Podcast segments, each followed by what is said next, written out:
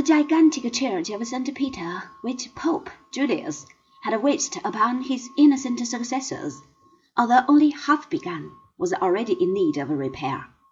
Alexander VI had spent every penny of the papal treasury. Leo X, who succeeded Julius in the year 1513, was on the verge of bankruptcy. He reverted to an old method of raising ready cash. He began to sell indulgences.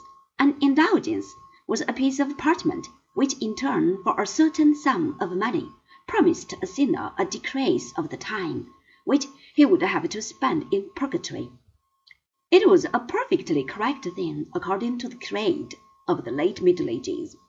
Since the Church had the power to forgive the sins of those who truly repented before they died, the Church also had the right to shorten, through its intercession with the saints, the time during which the soul must be purified in the shadowy realms of purgatory.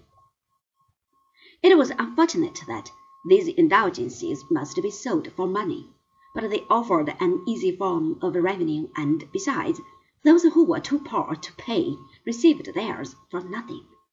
Now it happened in the year 1517 that the exclusive territory for the sale of indulgences in Saxony was given to a Dominican monk by the name of Johann Tetzel. Brother Johann was a hustling salesman. To tell the truth, he was a little too eager. His business methods outraged the pious people of the little duchy, and Luther, who was an honest fellow, got so angry that he did a right thing. On the 31st of October of the year 1517, he went to the court church, and upon the doors thereof he posted a sheet of paper with ninety-five statements or theses attacking the sale of indulgences. These statements had been written in Latin. Luther had no intention of starting a riot. He was not a revolutionist. He objected to the institution of the indulgences, and he wanted his fellow professors to know what he thought about them.